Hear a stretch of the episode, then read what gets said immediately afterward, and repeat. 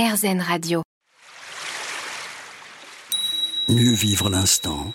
Aurélie Godefroy. Nous sommes de retour avec l'instant présent sur RZN Radio, votre émission hebdomadaire en compagnie de Sandrine Jourdraine. Alors Sandrine, on parlait de cette importance de gagner en liberté justement pour cheminer vers notre sagesse intérieure, de prendre conscience de nos déterminismes, mais ça passe aussi par reconnaître les addictions. Et là, je pense qu'on est vraiment dans un sujet malheureusement très contemporain, mais finalement qui fait partie de nos vies de plus en plus. Hein. Oui. Euh, et les addictions, elles sont très présentes dans notre quotidien. Ça peut aller de, euh, l'excès d'alcool, de la cigarette, jusqu'à un excès de sport ou de travail, ou bien sûr les réseaux sociaux. Hein. Euh, tout et rien peuvent être une, addiction. Comment ça naît une addiction d'ailleurs? À partir de quand on qualifie que c'est une addiction d'une addiction? Moi, ma, définition, c'est quand on fait quelque chose qui est souvent excessif et qui nous fait souffrir. Hein, et, qui, mm. et qui crée en fait euh, une, enfin, une souffrance pour soi ou pour les autres. Et, euh, et souvent, ce qui se passe en général, c'est que il y a une situation qui est désagréable ou une situation qui est agréable. On va avoir un, un stimuli on va par exemple avoir, euh, je sais pas, on va fumer une cigarette. Ça va nous, nous provoquer une sensation agréable. Sur le coup, enfin, de manière immédiate. voilà, tout à fait. Et donc, on va, on va avoir cette, cette association. On parle de, de récompense. On va, on va sentir une récompense sur le court terme. Et ça va créer une sorte de cercle vicieux hein, où on va se dire Ah bah tiens, je me suis senti mieux euh, grâce euh, à cette cigarette. Pourquoi pas recommencer? Et donc, on va créer en fait ce cycle. Euh, tout ce que je nourris va grandir, va évoluer, va, va, va se, va, va s'amplifier. Donc, l'invitation de la pleine conscience pour les addictions, ça va être d'observer. La première, c'est vraiment la prise de conscience des émotions, du corps et des modes de fonctionnement et déclencheurs de cette addiction. Oui, parce qu'il faut s'attaquer à la source en fait. Hein. Tout à fait, tout à fait. Prendre conscience de du déclencheur et puis beaucoup aussi l'autocompassion parce que l'addiction, on sait, hein, c'est des rechutes et je, et je recommence et encore et encore. Et l'autocompassion est essentielle pour prendre soin de soi, sans, se motiver, s'encourager et, et, prendre en fait cette idée que chaque instant est, est un nouveau commencement et que je peux à tout à tout instant redémarrer. Hmm. Redémarrer ou recadrer. Ça, ça m'a amusé comme recadrer le moi. Mais qu'est-ce que vous entendez par là? C'est se recentrer peut-être? Oui, c'est se recentrer, mais c'est aussi prendre conscience que ce moi, on, souvent on, a vraiment un sens d'identité qui, est fort. Et ce moi, en fait, il est issu de tellement d'influences tellement d'influences. Euh, nos parents, les gens qu'on a rencontrés, euh, euh, les milliards d'étoiles qui existent, qui ont fait, on est, on est, on est fait de, en fait de, de, de, toutes les molécules en fait des étoiles. Donc, euh, donc ce moi, euh, cette impermanence aussi du moi. Mm. Hein, oui, c'est important de le souligner. le moi est impermanent. Combien en fait, même dans l'expérience directe, juste là maintenant, je le sens. Moi, mes, mes mains, qui, la, chaleur dans mes mains, les vibrations dans les mains, tout, tout, tout je sens bien que c'est tout mouvant, que c'est impermanent et, que souvent on a un sentiment de cette, ce sentiment d'identité du moi, mais il est très. Quand on s'assoit quelques instants, on peut se rendre compte qu'en en fait, euh, il est très fragile en fait ce moi. Oui, il se dissout, euh, assez facilement, ça c'est sûr. Alors, ce qui est important justement, on parlait du moi, mais qui dit moi dit aussi autrui. Et euh, dans cette sagesse intérieure, je crois qu'il faut vraiment qu'on le dise, c'est s'engager aussi avec l'autre. Hein, c'est pas juste un cheminement, comme vous disiez, égoïste. Et vous, vous évoquez cette question des, des soifs relationnelles. Alors, qu'est-ce que vous entendez par là? Mieux appréhender les soifs relationnelles. Oui. Euh, y a, souvent, on parle de trois soifs. Hein. Il y a la soif relationnelle, ce besoin, et moi je l'ai souvent ça, je, me rends compte que souvent quand je suis en relation avec quelqu'un, j'ai envie que ça soit agréable. J'ai tellement envie d'être aimée.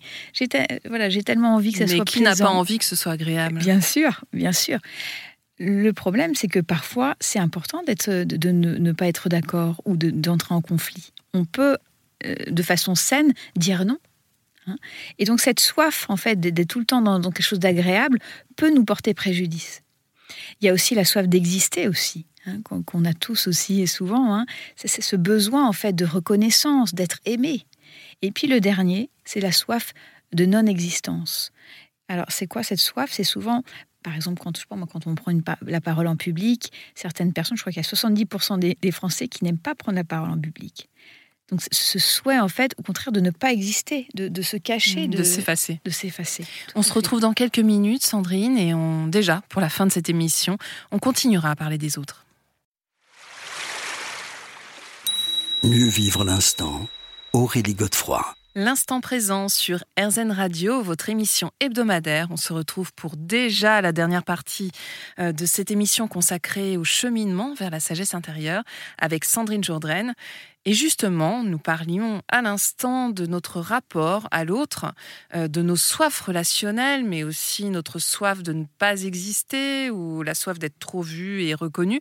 Euh, simplement, enfin, tout ça est une question d'émotion. Euh, comment est-ce qu'on peut traverser au mieux les émotions difficiles qui sont liées à autrui, Sandrine? Alors, pour euh, traverser les émotions qui sont liées à autrui, l'invitation, ça va être encore de reconnaître, d'accueillir ce qui est là pour soi. Et souvent, quand on est en lien avec euh, l'autre, on ne se rend pas compte, mais il y a mes émotions, mon passé, mon histoire, et puis il y a l'autre, avec ses histoires, ses émotions, tout, son bagage. Donc, quand on est dans, dans, une, relation euh, à autrui et qu'on est chargé d'émotions, euh, ben, l'invitation, c'est vraiment de prendre soin de soi. Et je dirais même que, dans un échange, je pense que l'idéal, ça serait d'être à 60% avec soi, 40% avec l'autre, pour observer qu'est-ce qui se passe pour moi, qu'est-ce qui se passe là. Et alors, d'ailleurs, euh, bah, finalement, c'est aussi avoir conscience de ce qu'on disait tout à l'heure, de l'impermanence, de l'incertitude aussi, parce que c'est pas toujours évident de se dire que ce monde est aussi mouvant.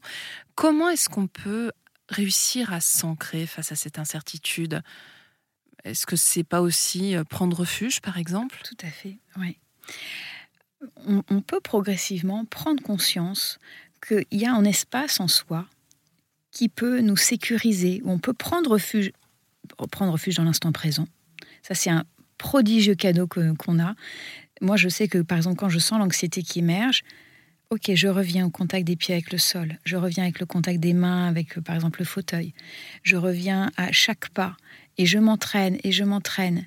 Et ça, c'est un cadeau merveilleux que nous a donné euh, bah, l'instant présent, la vie.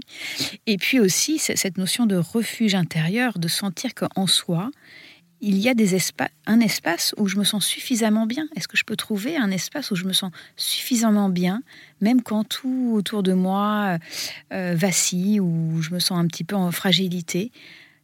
Où est-ce qu'il y a en moi un espace de sécurité? Et cet espace de sécurité, comment est-ce qu'on le détecte? Ça se travaille ça se... Comment est-ce qu'on peut le, ressentir en fait? Alors ce que je vous invite, c'est que dans le livre que j'ai écrit avec François Guillouette, il y a des QR codes et notamment il y a une méditation qui s'appelle euh, la sécurité intérieure.